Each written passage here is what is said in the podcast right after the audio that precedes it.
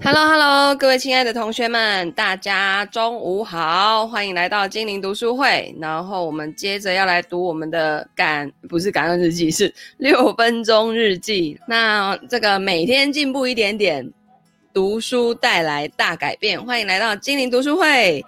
好，那今天我们继续读第四章六分钟日记背后的一些理论基础。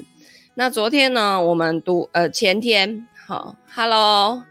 哎，那个忠实观众来了，好，应该是那个配文吧，对不对？哈、哦，好，再来呢，这个我们接着读哦，就是好习惯能够节省意志力。做了五百次二头肌弯举之后呢，你几乎无法抬起手臂。同样的道理，在面对无数个决定跟诱惑之后呢，其实你的意志力已经。无法再表现出最佳的状态了。这个就是为什么在一整天特别困难的工作之后，你会更容易去拿一桶冰淇淋，或者是多喝一杯红酒。同样的理由，在考试之前拼命读书，最糟糕的不受控状况就会发生在考试之后的那一晚。举例来说，你为什么会想要一整天都在重复做健康的决定呢？为什么要把每一个小决定都分开来呢？我现在要喝可乐还是水？我要选择去健身还是去看 Netflix 的影集呢？我要吃沙拉还是起司汉堡呢？何不干脆建立起健康饮食习惯，摆脱做决定的反复挣扎？这样不是容易多了吗？同样的逻辑也能够套用在你生活的每一个领域。当然，建立一个新的习惯，一开始呢，需要大量的意志力。不过，一旦这个习惯生根了，你就可以将双手从做决策的方向盘上面去放开。松开踩着意志力加速器的脚，现在你可以放心交给习惯的定速巡航以及自动驾驶，表现出想要的行动。这样一来呢，生活变得更加的单纯，然后，呃，每天的这个挣扎啦、麻烦呐，也都消失了。其实我们人每天就是不断不断的在做选择，那选择这个东西其实是很耗费体力，所以为什么我跟传伦老师后来做出来的那一套投资流程跟决策是？不用选择价位，不用选择时间点，这真的会少掉很多耗能的这种方向，对不对？就是就是，你可以多做多很多能量去做更重要的事情。好，那那那那一样啦，不不择时不择价位，这个背后都有理论基础的哈，所以那个要要另外去学习，否则。你叫一个刚进入投资的人不择时间点、不择不选择价位就进场，那个真的很少人做得到。好，好，那这样一来呢，这个不久之前必须耗费那么多力气的事情，现在都如微风般的轻松。如果你经常使用六分钟日记，那你乐观的态度也会成为你的新习惯之一。这个新习惯呢，让你不需要再把。珍贵的意志力浪费在有意识的透过更乐观的眼去看世界了，因为你已经把这件事情变成习惯了。那习惯跟自动反应会让生活更加轻松，不会给大脑不必要的负担。一整天里面呢，你需要做的小决定越少，那你在做重要决定的时候的这个效果就会越好。所以要对，所以真的要减少自己做选择的这种这种。机会啦，哦，要减少那个次数。好，所以就是呃，要处理困难呐、啊，就是大脑其实你应该把它保留那个那个脑力来处理困难、重大跟紧急的事件。可是呢，大家就会说啊，在生活中，哎，没什么重大紧急的事件呐、困难好像也还好嘛，吼、所以那脑是不是就 越来越不去用它？吼、如果你小决定又不去决定，大决定也很少遇到的话，那实际上。你就要去分清楚，说在哪一些小事情上面，你不要花太多的能量去做决策。像 我有一个还还不错的朋友，然后呢，我到后来是已经习惯了，就是我们每次只要要去餐厅，然后要等他点完餐，大概因为我是一个那种那种就是这种东西决定很快的人哦，可是他呢就会非常的。巨细靡遗的把所有菜单看完，然后他会问那个 waiter 说：“诶，那你们今天的鱼是是清蒸的还是红烧的？是是哪里来的？新不新鲜啊什么的？然后你你那个各种那个可能他很比较懂吃吧，然后你的酱料是搭配什么的，等等等等，然后呢，我都觉得啊、等你问完，我都已经不知道到哪里去了。就是，不过后来我习惯了啦，哈，就是有时候他的这种坚持是对的，确实他点的菜呢还蛮多，都蛮好吃的，哈。那他真的就是一个对于这件事情，他比较会花比较多的能量去做。决定的人，好，那我的重点可能就不是在这方面，好，所以每一个人的 那个，每一个人的侧重点真的都不一样。好，那再来就是科学证实，建立习惯需要六十六天，心理学家费利帕勒。勒里设计了一个实验，想知道建立跟巩固新的习惯啊，需要多少时间？这个实验的受试者将近有一百个人，平均年龄二十七岁。这些受试者被告知要培养一个健康的习惯，并且呢，连续做八十四天。他们可以选择要每天散步十五分钟，还是每天午餐加入一种水果，或者是每天早上做五十下仰卧起坐。结果显示呢，从有意识的执行运动到成为自动的习惯，平均大概是六十六天。那如果是比较复杂的习惯，需要的是时间比简单的习惯会更久。在这个实验当中，每天午餐配一种水果就是比较简单的习惯，而每天早上做仰卧起坐，那就是比较复杂而且比较困难的。那有些人呢，就算期间有一两天没有做，最后都还是达成目标。这个表示呢，有六分钟日记的帮助，就算你错过了一两天没有堆砖头，最后还是能够完成你的幸福之屋。简单整理如下：第一个，大概经过六十六天，一个新的习惯就会呃成自然，而且呢，成为你生活中的一部分。第二个，建立习惯不是一个全有或全无的过程，零星的遗漏是可以被原谅的。这就跟我们那个二十一天的挑战。然后有些人呢、很神奇，他他一天漏掉，或是他一天超过答题截止线之后，他后面就全部放弃了。可是有的同学不会哦，他答题截止线之外，他还在答，然后隔天他继续跟上。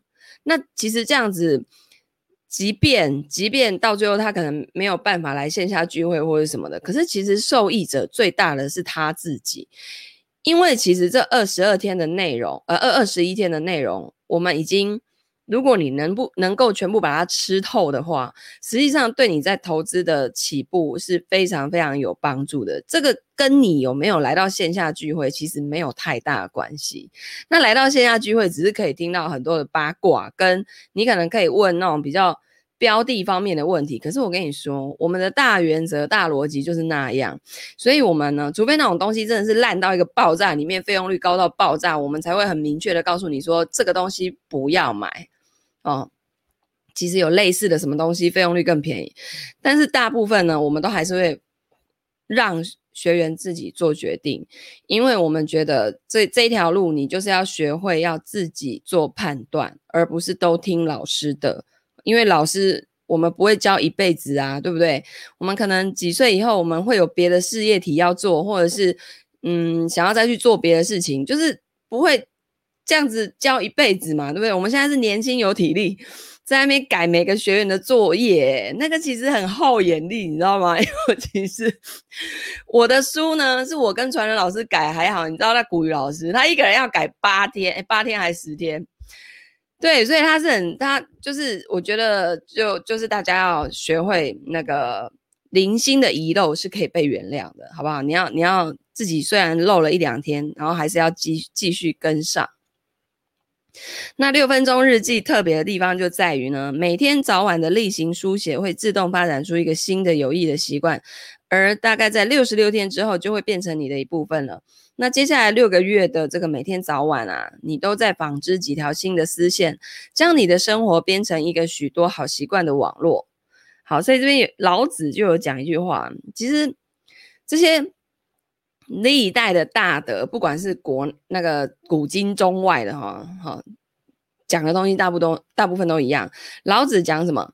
积思成言，积言成行，积行成习，积习成性，积性成命。就是你的思想会影响你的言论，你的言论又会影响你的行为，你的行为又会变成一个习惯，习惯之后又又成为你的性格，性格就造就你的命运。OK，所以很多人呢会习惯性的去否定别人讲的话，那其实他也是在否定他自己。好，所以他就会他的语言、他的思想全部都是充满不可能、不对、不应该、不怎样、不怎样、不怎样。所以久而久之，你可以看到这个人的性格，他可能就是比较那种，就是比较自我的，然后比较听不了人家的意见的。好，于是他的命运可能就会在公司怀才不遇，然后会觉得说，那明明比他烂的人怎么会一直往上升啊？我这么有能力啊，怎么都一直停在原地，对不对？哦，甚至还被流放那个边边疆这样子。好，所以思想真的很重要。OK，那你可以训练意志力，就像训练你的二头肌、哦。这六十六天里发生了什么事呢？在你的大脑大脑里，前额叶皮质负责自我控制，因此你的意志力就住在这里。它就像肌肉一样，需要大量使用。虽然运动短时间内会让肌肉疲劳，但是长期下来，规律的运动是可以强化肌肉的。所以，同样的。你也可以改善意志力到某一种程度，就是跟锻炼肌肉一样的道理。如果说大脑的某一个部分活动增加，就会使得神经路径成长跟重新建构，那这个部分实际上会变得更大，因为健身或是举重造成的肌肉增加或变大，在这个中枢神经系统，就是大脑跟脊脊髓。当中就称为神经可塑性，所以如果你想要每天早上吃两份水果，或者是建立静心的习惯，大概你做六十天、六十六天之后，就可以在你的大脑当中重新编写出这样子的神经路径，这个就叫做神经可塑性。你脑中的这个安装程序已经完成，从这个时候开始，你想要逆转，其实也不太容易了。所以积极的态度或是成长的心态也是这样的。想要得到这些呢，你可以利用类似的方法来重新编写你的大脑，就是把城市啊重新写过一遍。好、那复利的力量，有人问爱因斯坦宇宙中最强大的力量是什么？他立刻回答是复利的力量。巴菲特啊，也可能是有史以来最成功的投资者。当他被问到成功最重要的因素的时候，他也给出了一样的答案。那既然这两位名人都是相当可靠的来源，他们这样讲一定有道理。所以，如果你投资一万美元，一开始年利率是五趴。到了第一年结束的时候，你会有一万五百美元。可是你这样持续二十年，你就会有将近两万七千美元。我们都很清楚复利的效果跟其他它在这个存款方面的重要性。可是呢，你不需要投资任何的金钱，也可以获得同样的效果。如果你每天改善一趴，然后每天复利，一年下来你就累积到什么三七七八趴，这表示你已经比刚开始好了三十八倍。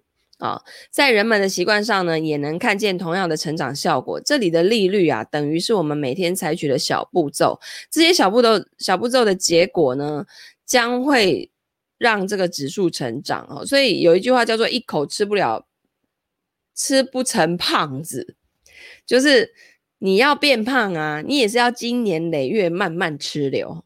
哦，才能吃成这样哦。你也不会说因为一天的大餐，然后你隔天就变那样了。很多事情都是一样的哦。所以在人们的习惯上呢，也能看见同样的成长效果。这里的利率等于啊，这边念过了。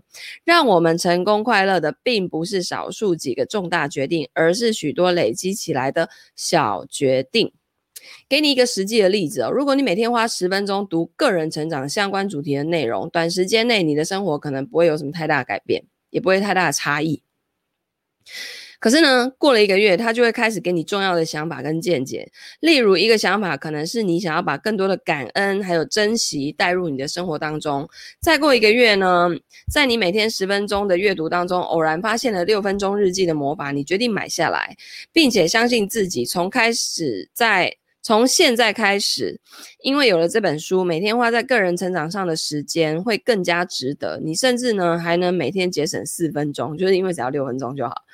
那你开始更加感恩，注意到一些微小、似乎无关紧要的正向改变。三个月之后呢，更多的感恩跟幸福已经成为你生活的一部分了。因此，长期来看，你的人际关系更好，对生活更满意，用更乐观的态度过每一天。你的睡眠改善了。能够将生活中的压力处理得很好，也可以得到更长而且更充实的人生。一开始呢，效果很微小，但是随着时间的累积，会变得很惊人。好，那一个好习惯呢，很快会变成好几个。复利的跟习惯还有一个共同之处，就是一一旦你跨出了第一步，接下来的步骤会自己跟上。一旦你养成了一个好习惯啊，它通常就会成为土壤，让其他的好习惯几乎是自动长出来的。就像银行里面的复利，只要把钱投资或是存进去，它自己就会运作了。继续拿比金融来做比喻，有的人会说，不同的习惯，其利率高低也不不一样。因此呢，在初步投资你的体力、纪律还有意志力的时候，建立某些特定的习惯会是比较理想的选择。这样的高利率习惯也被称作基石习惯。毫无争议的例子包括运动、静心、阅读、写作。这个不就是那个早起的奇迹那一本书里面的那个 Savers 六早起的六六个那个活动，你可以做运动、静心。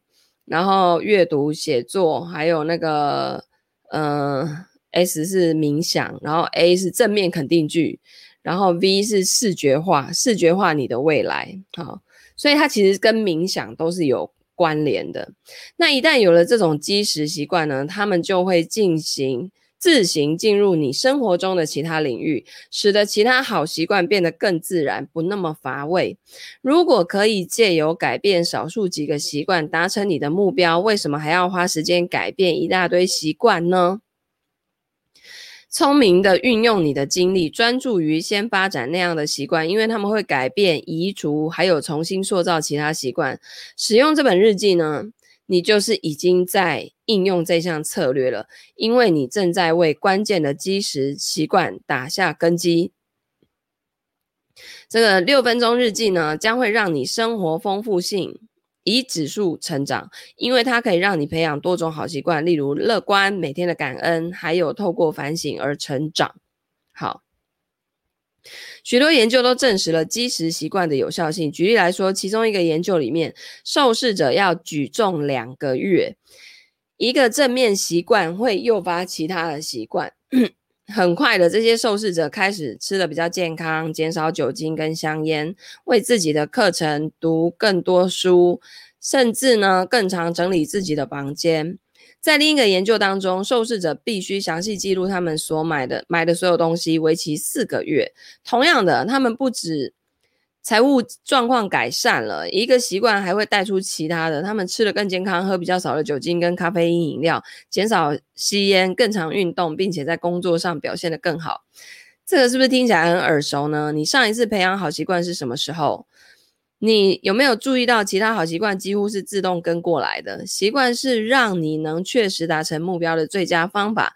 每天使用六分钟日记，并且呢，看着魔法发生吧。要通往你的个人成功，没有电梯，你要走楼梯，也是就是没有捷径的意思。好，直接放弃那些捷径吧，因为我试到最后，真的觉得就是还是回归到最最。最单纯的这些原理原则，原则是可以走最久的。好，那基础三，自我反省。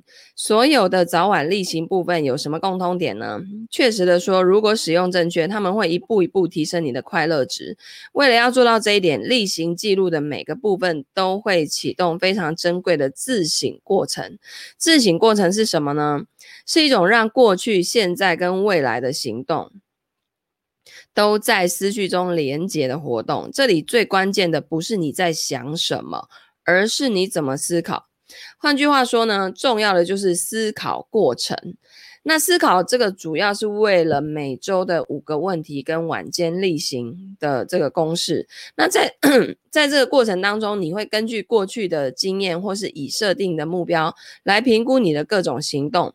在评估过程中，你可以想出该如何进行的。选项跟决定，把自我反省想成一座电梯，带你下降到你的潜意识里面。你可以在此清楚的看见控制中心，然后你就可以在这里花一点时间收集独特的见解，检验所有控制你行动、感觉跟思考方式的机制还有模式。在这个过程的最后，你会学到关于自己的新事物，为你打算做出的行为改变，打造理想的决策工具。科学研究指出啊，有卓越自省能力的人，在人生中几近所有领域都更有优势。他们是比较优秀的计划者，也有高超的情绪处理方法。他们更加自律跟专注，会做出更审慎的决定。还有一点很重要，他们更善于预测潜在的问题。如果你连自己都不了解，你要怎么改善自己，并且提升生活的满意度呢？你越了解自己，内在对话就越开放，你眼前的道路也会铺得越好。既然以长期的快乐来看，持续的变化是不可避免的，那你就应该避免困在自己的观点跟旧有思考模式当中。这其实很重要，因为我们过去很多的那种想法、跟观点、跟思考的模式，其实都已经不适用现在这个时代了。可是我就是人家电脑都已经升到多少？这是什么 Win 十是不是？哦，然后从那个古时候那个二八六。你们有听过二八六的电脑吗？然后到现在，这是什么？一台电脑薄薄一片，然后可以带着走。那以前根本就很难想象嘛。人家都已经 upgrade 到这里，我们的脑子里面的城市跟那些思考的模式、运作的模式，怎么会没有升级呢？你怎么会用那种古时候的古时候的东西活在现代呢？你是穿越了吗？我现在有一些学员啊，哦，我觉得他们的想法真是。会让我觉得说，你是清朝穿越过来的吗？怎么会这么 old fashion 的想法？然后你还用这样的想法在过日子哎，然后二十几年来数年如一日这样子，然后让你自己的收入永远停在那里啊，都没有通货膨胀这样子，怎么会？就是 unbelievable。然后呢，就是。当然，在改变的过程当中，也会遇到很多阻力嘛。他就是因为身边的人都是同样的那种思维逻辑，互相影响嘛。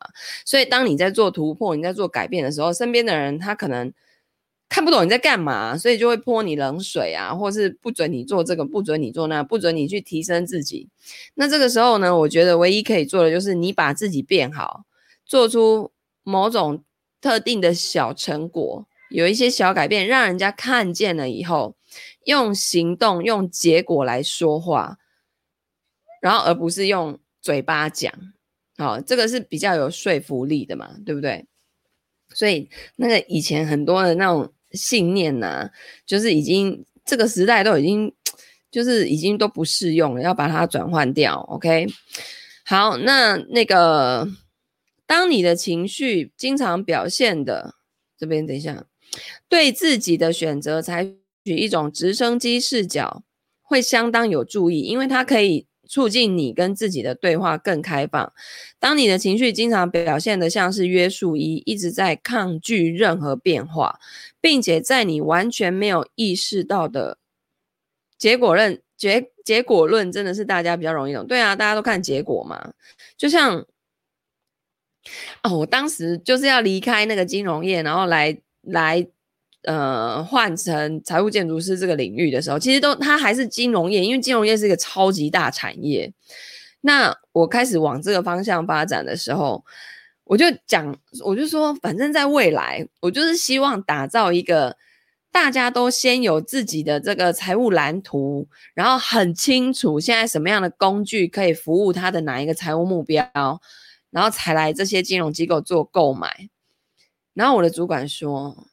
你你这个理想非常的远大，非常的很棒，然后，但是他觉得完成的几率很低，这样子，其实他只就是直接泼我冷水说，说我真的觉得不容易，就是他可能不想要我离职，然后他就说，啊，你要往那个方向，我会替你感到有点担心，这个目标很远大，这个理想也非常的好，可是他。有实现的可能吗？我就跟他说，我不知道有没有实现的可能，但是我只知道，我如果继续待在这里，我应该是实现死亡的可能会 可能性会很高。我应该还没有离职，我就直接那个什么全身病痛了吧？应该是直接血管直接爆掉了吧之类的。哦，那个真的是，我觉得我后来这样子这几年这样出来消业障啊，整个人就是。你知道那个以前肩膀就好重，这几年业障已经消了，差不多了，已经开始在累积福报了，你知道吗？所以啊，就是你如果一直抗拒改变、啊，那你在完全没有意识到的状况下，会引导你到特定方向。那所以其实我在改变的初期很痛苦，非常的痛苦。可是呢，我现在做出一点小成绩了，我的那个主管呢，居然会跑来我的 FB 按赞。然后据说他后来呢也是不在现在那个位置了。反正绩效做不出来，金融业很现实啊，就是你绩效做不出来，人家就叫你走路了啦。他管你多高阶啊，你越高阶的越容易被被叫走开，叫就是直接被 f 掉了，因为你薪水太贵了哦。好，那所以呢，这个此时啊，有就是有意识的自我反省上扬上场的时候，那。它可以作为任何改变的起点，让你观察自己的情绪，而不是被情绪占据。但是看什么年资，金融业现，除非你在关谷啦。你所谓的看年资，以前我在兆丰证券的时候有这回事，但是你在民营的体系，谁跟你看年资？哦，当然是看你背后的客户 base 有多大啊！你你可以带多少客户进来，你可以带多少的那个钱进来，好不好？就叫客户的钱进来买东买西，然后 parking 在这边的钱能够部位有多大？你越大的，你你的那个不用，你不用年资啊，自动那个头抬头都把你升到天上去。反正金融业就是一切以业绩说话嘛，是吧？好，好，然后呢，那个同学说，我觉得很多传统妈妈需要听，一直叫我们毕业后去银行上班。银行有很多种，就跟丝丝有两种是一样的道理，好不好？现在呢，谁敢说自己是铁饭碗的？我敢，我敢跟你说，连台湾银行都不敢这样讲。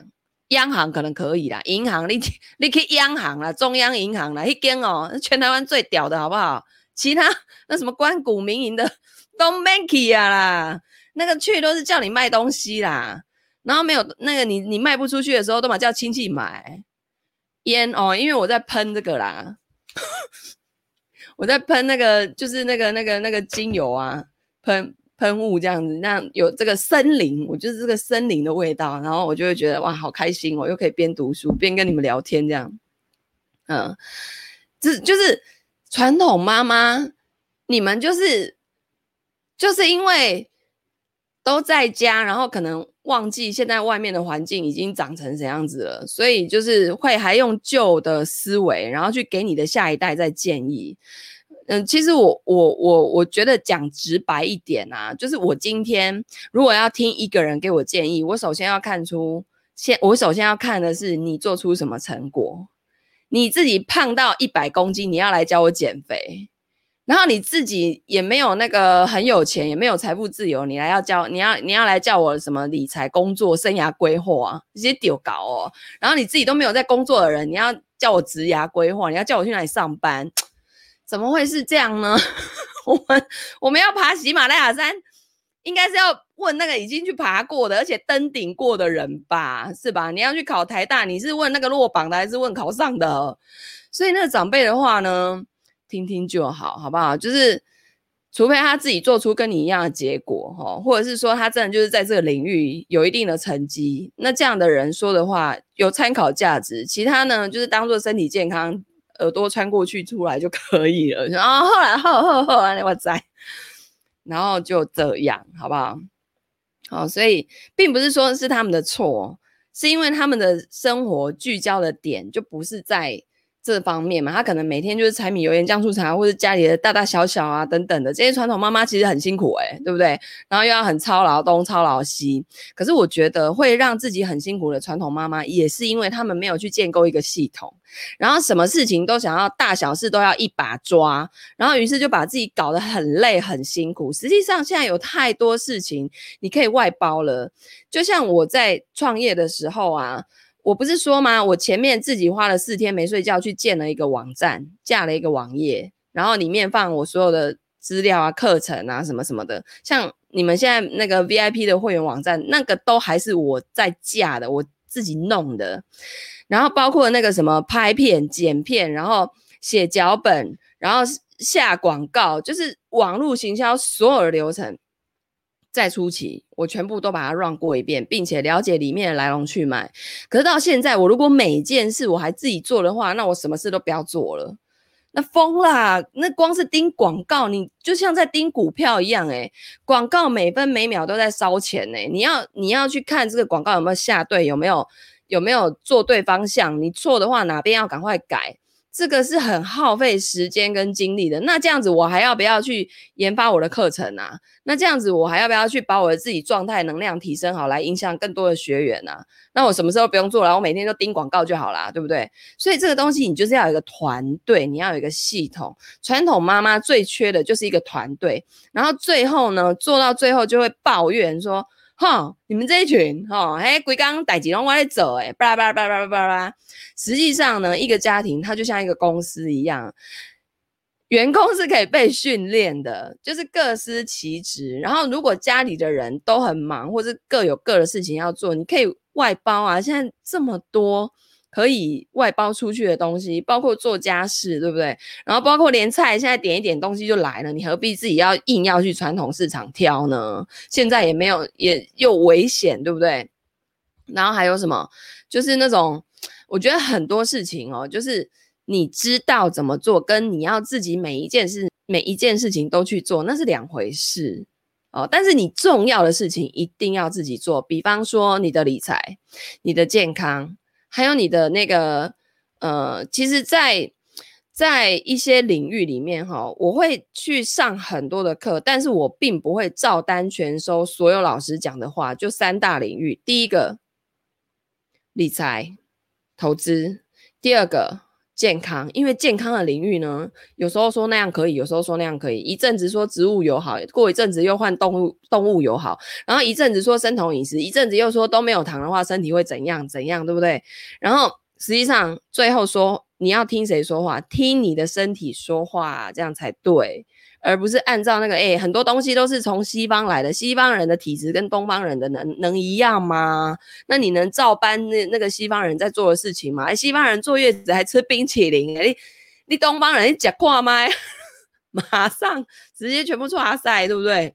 然后还有另外一个领域叫做育儿，教育小孩。以前呢，看书养，后来我发现不对，也太多东西都有矛盾了，所以我就自己去测试我的孩子是怎样怎样的。我不会去听专家讲什么，我会听，但是我不会照单全收。这个就是所有的妈妈们，你们要自己有判断的能力，还有你要有，你其实可以很游刃有余。像有的妈妈把自己弄得像个家庭的 CEO，对不对？多开心，然后整个人智慧。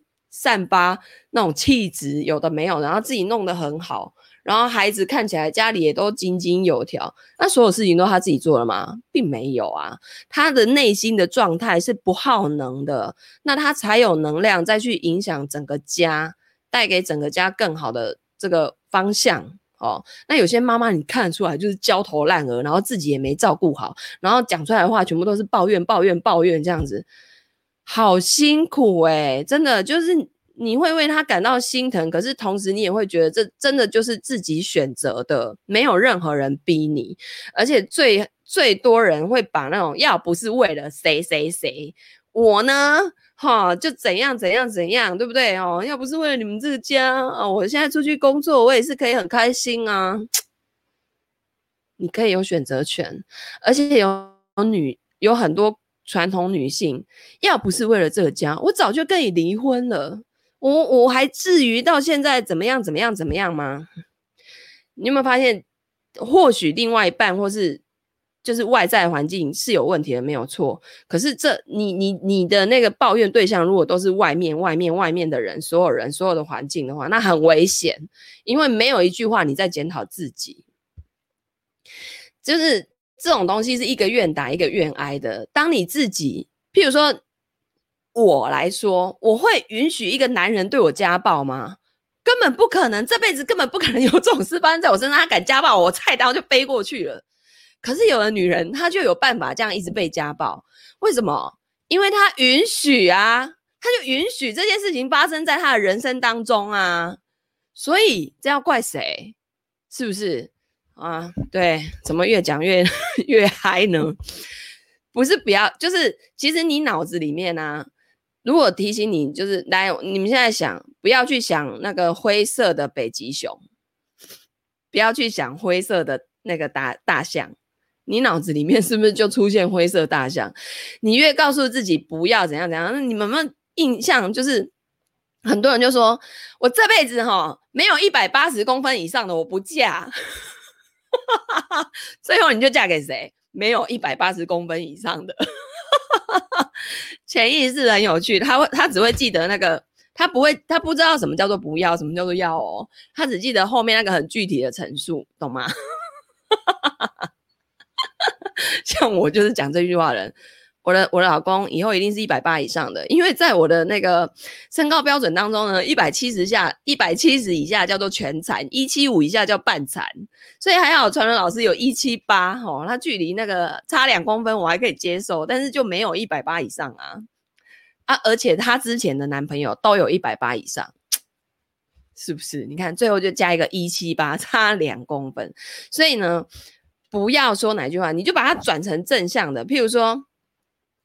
要不是为了你们这个家哦，我老早就巴拉巴拉巴拉了。那你可以说，因为这个家，所以其实我现在呢，其实把它改成感恩的状态，就是我现在呢有两个孩子，然后有一个很棒的老公，然后呢有一个家哈，然后让我每天都可以很开心，至少家里还有电，夏天还有电可以吹，然后不会热死在外面，是吧？反正就是把它转换成正面句。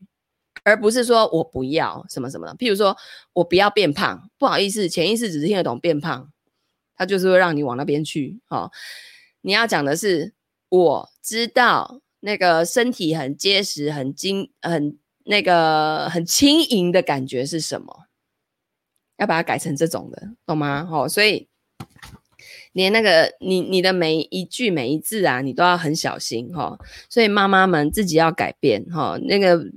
自己也有责任哈，并不是说全部都是外面的问题。我说像像有些东西啊，我就是完全可以让他去的那一种啊，碗放在那边没有人洗，就没有人洗嘛。反正等到全部的碗都用完了，要用的人就会发现啊，没有碗，那就洗一个两个起来用就好啦。你看他那边气，然后那边没有人洗碗，没有人洗碗，然后又自己在那边很哀怨在那边洗，唉，何必呢？是不是？我不要变瘦，嗯。这个我不确定诶，你还要不要试试看？好，然后呢，这个我看好，那个我看一直在抗拒任何变化。并且在你完全没有意识到的状况下，将你导引到特定的方向，此时就是有意识的自我反省上扬的时候。它可以作为任何改变的起点，让你观察自己的情绪，而不是被情绪占据。辨识出他们，而不要被他们同化。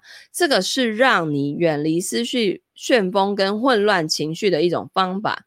借由这么做，你可以将自己的实际行动从情绪的自动跟任性反应当中解放出来。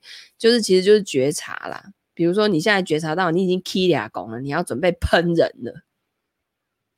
然后你，你可能第刚开始练的时候，你还是喷了。但喷两句之后，你马上收手。以前就是一直让他 去了，没有要放过别人的意思。可是你现在可能两句，你马上就停了，然后再下一次，你可能开始准备要爆发的时候，你就哎转念，然后你连喷出去的那一句都没有了。然后再到下一次，你可能更厉害，你发现你一开始要被压开的时候，马上转念，连压开都没有了。所以它是有层次感的，好吗？好，这个是让你远离，就是嗯，我看从情绪的自动跟任性反应当中解解放出来。那你越常练习这个方法，就越容易上手。每天晚间例行，每周五个问题，加上偶尔回顾一下过去的日记内容，你就可以更能监控自己的控制中心。好，那我看看还有没有？哦哦，还这么多。好。那我们今天呢，就读到这边第四章的一小部分。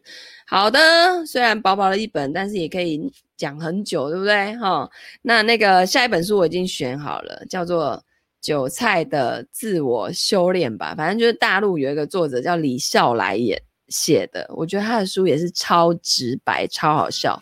那一本书呢是简体版的哦，但是我觉得蛮值得一读的。OK，那我们这个明天呃不是明天，礼拜一继续读我们的六分钟日记的魔法。那同学，如果你觉得呢今天的这个分享内容对你有启发，或然后你很喜欢的话，欢迎按赞、分享、转发给你周遭的亲朋好友，尤其是传统妈妈们。